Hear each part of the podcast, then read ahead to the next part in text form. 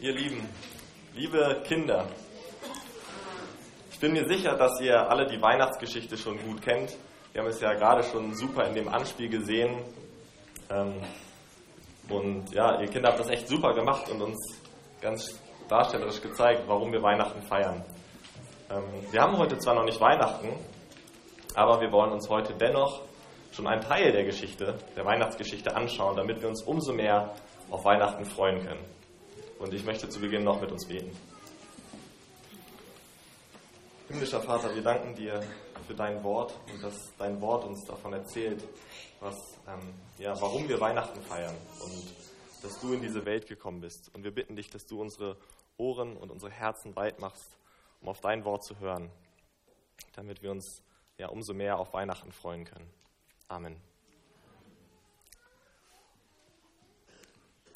Liebe Kinder, kennt ihr eigentlich schon das große Geheimnis von Weihnachten?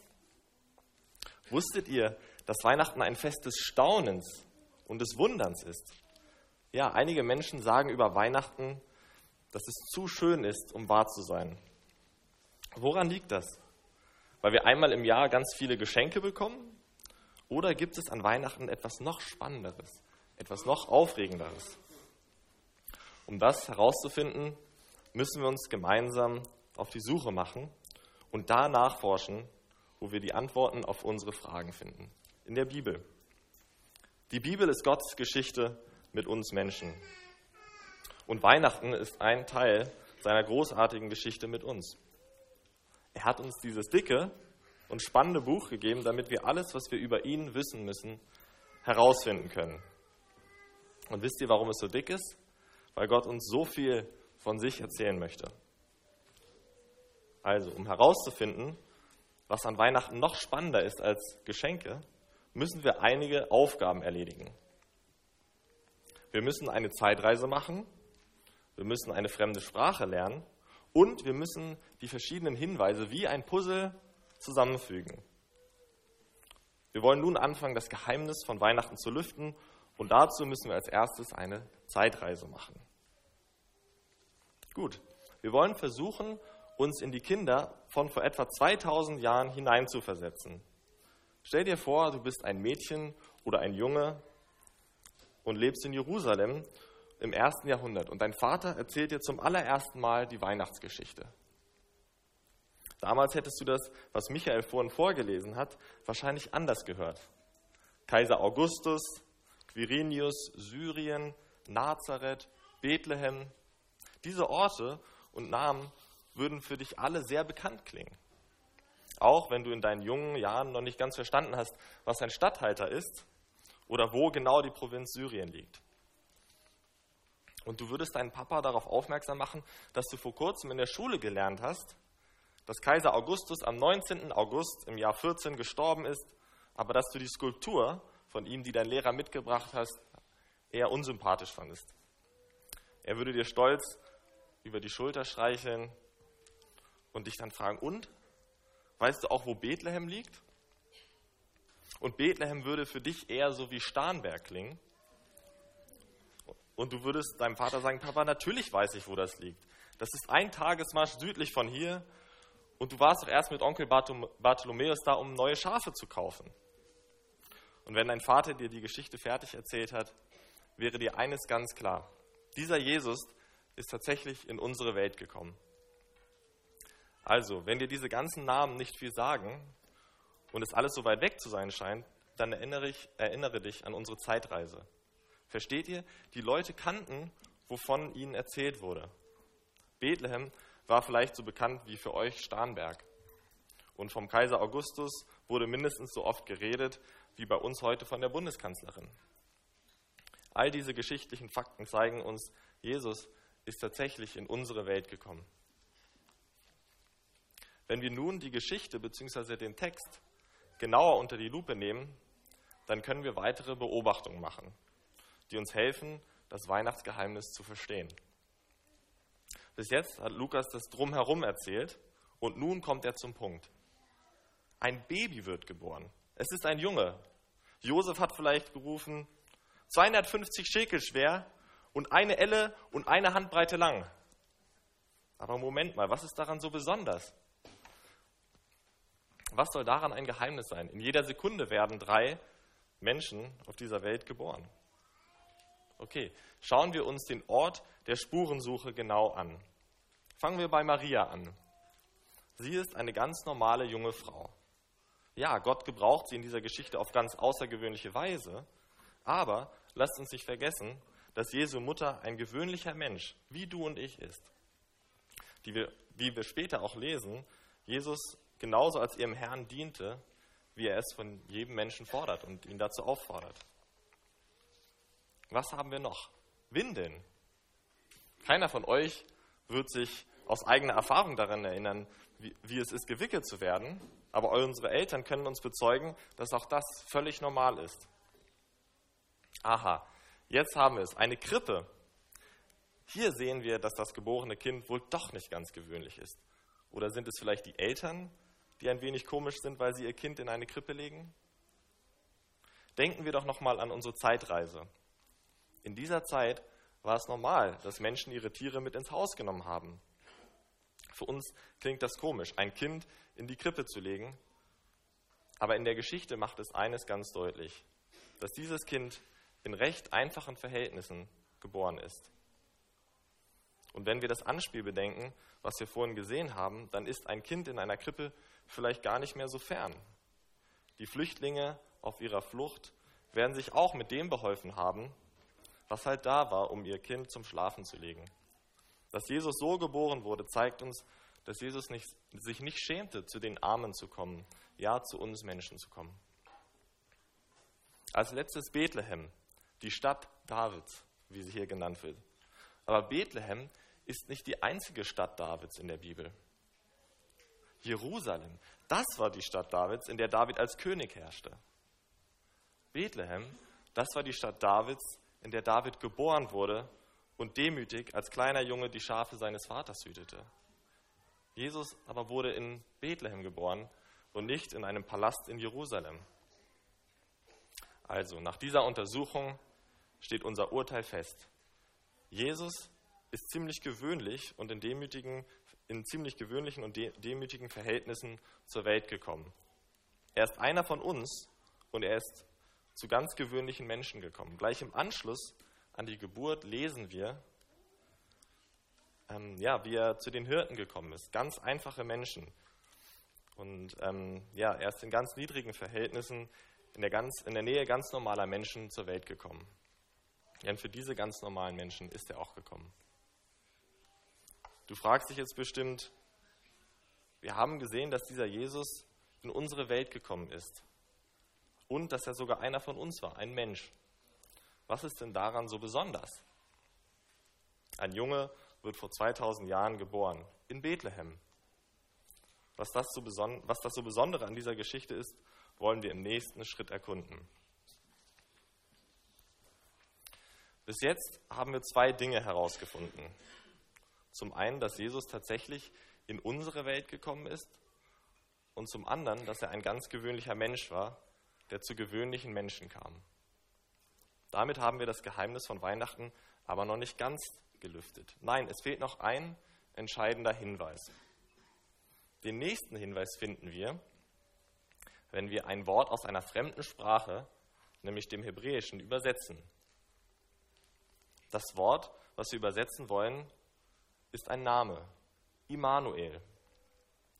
Am Anfang des Matthäusevangeliums lesen wir, wie Josef die Geburt des Immanuel vorausgesagt wurde und er dieses Kind, was Maria zur Welt bringen würde, Jesus nennen soll.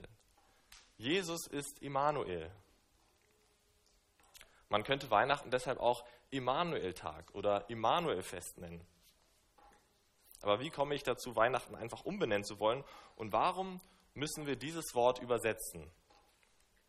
Seit vielen Jahren wartete das Volk auf diesen Immanuel, weil Gott ihnen versprochen hatte, wie wir vorhin auch gelesen haben, dass eines Tages Immanuel kommt.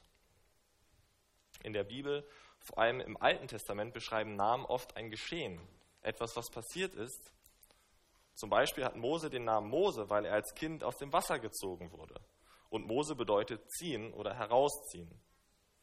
Wenn wir also verstehen wollen, was passieren soll oder was schon passiert ist, dann lohnt es sich, den Namen anzuschauen. Also, was bedeutet Immanuel denn jetzt? Immanuel ist im Hebräischen ein Wort, aber wenn wir es ins Deutsche übersetzen, kommen drei Wörter heraus. Im bedeutet mit, Anu bedeutet uns und El bedeutet Gott. Mit uns Gott. Oder besser, Gott ist mit uns.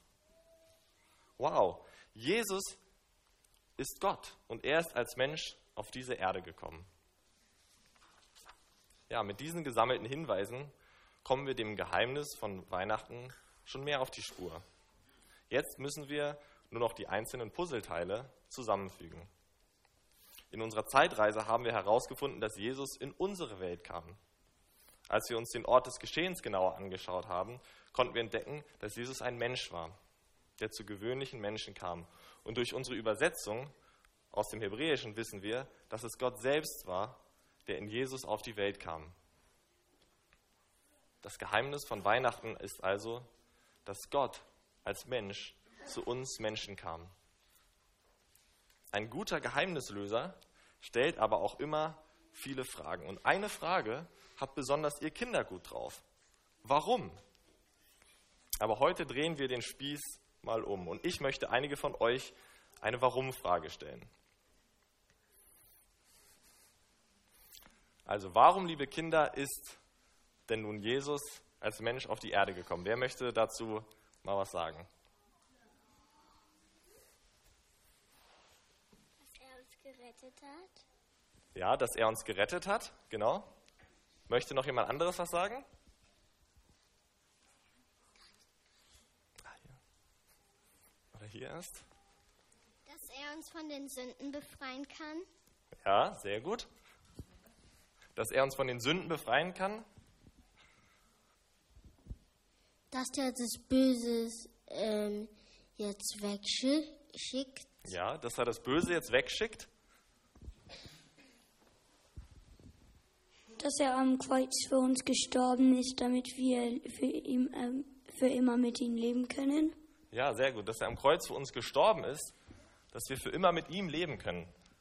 Also ich sehe schon, ihr Kinder, ihr habt wirklich verstanden, worum es an Weihnachten geht. Aber ich möchte es jetzt noch einmal ganz kurz zusammenfassen und uns allen erzählen.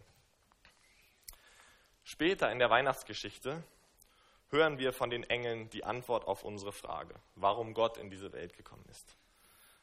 Von den Engeln werden wir dann am Heiligabend mehr hören, aber dennoch wollen wir eine Sache vorwegnehmen, damit wir eine Antwort auf unsere wichtige Warum-Frage finden. Also, warum ist Gott als Mensch in unsere Welt gekommen? Die Engel sagen, um Gottes Frieden zu bringen und große Freude. Gott meint es gut mit uns, er liebt uns und Jesus ist unser Retter, wie es einige von euch schon gesagt haben. Aber was ist das für ein Retter? Obwohl wir bald Weihnachten feiern und alle fröhlich sind, wissen wir in unseren Herzen, dass diese Welt nicht in Ordnung ist. Dass diese Welt kaputt ist. Vielleicht hast du in diesem Jahr erlebt, wie entweder du oder andere Kinder in der Schule oder im Kindergarten geärgert wurden oder zu ihnen etwas Gemeines gesagt wurde oder vielleicht warst du es sogar selbst, der das getan hat. Und Gott sieht diese Dinge. Aber Gott, der Frieden auf diese Welt bringen will, der diese Welt wieder in Ordnung bringen möchte, wird gegen dieses Leid vorgehen. Und das tut er, indem er zum einen die Leidenden tröstet und die anderen, die Leid zufügen, bestraft und somit Gerechtigkeit schafft. Aber zu unserem Schrecken müssen wir feststellen, dass wir zu beiden Gruppen dazugehören. Wir gehören nicht nur zu denen, die leiden, sondern wir gehören auch zu denen, die anderen Leid zufügen. Und Jesus ist für beides gekommen, um uns zu helfen. Das heißt es nämlich, dass Jesus unser Retter ist. Er hilft uns mit unseren größten Problemen. Dass Jesus zu uns gekommen ist, in unsere Welt, zu uns einfachen Menschen, zeigt uns, dass er uns trösten möchte. Aber dafür, dass wir anderen Menschen Leid zufügen, muss Gott uns bestrafen, weil er gerecht ist. Aber auch für dieses Problem hat Gott Jesus in die Welt gesandt. Das ist es, was wir in Ostern feiern, wie wir im Anspiel gehört haben. Als Jesus am Kreuz gestorben ist, ist er da für uns gestorben. Jesus war der einzige Mensch, der niemandem Leid zugefügt hat. Und als Jesus da gestorben ist, hat er die Strafe auf sich genommen, die wir verdient haben. Wir, die wir verdient haben, bestraft zu werden, werden nicht bestraft. Und Jesus, der nicht verdient, bestraft zu werden, wird an unserer Stelle bestraft. Das, was uns von Gott trennt, hat Jesus so weggenommen. Um das zu tun, ist Gott selbst zu uns gekommen. Ja, Geschenke sind etwas Tolles, aber das beste Geschenk und der wahre Grund, warum wir Weihnachten feiern, warum wir das Immanuelfest feiern, ist, dass Gott zu uns Menschen kommt, damit wir zu Gott kommen können. Wie wäre es, wenn wir noch vor Weihnachten uns die Zeit nehmen würden, das noch einmal mit unseren Eltern oder mit unseren Kindern zu besprechen, damit unsere Vorfreude auf den Immanueltag noch größer wird? Und wie wäre es, wenn wir dann anderen davon erzählen können, warum Weihnachten für uns eine so große Freude ist? Weil wir an Weihnachten feiern, dass Gott mit uns ist. Zum Abschluss möchte ich noch gemeinsam mit uns beten und ihm für das danken, was er an Weihnachten getan hat.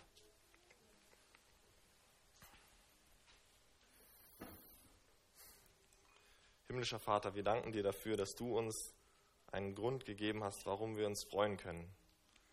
Du hast uns die wahre Freude gegeben an Weihnachten, als du deinen Sohn Jesus Christus in die Welt gesandt hast. Zum einen, damit er uns trösten kann, aber zum anderen vor allem, dass er auch für uns sterben kann, damit wir wieder zu dir kommen können. Und wir bitten dich, dass wir in dieser oft stressigen Adventszeit auf dich schauen können und auf das, was du getan hast für uns. Amen.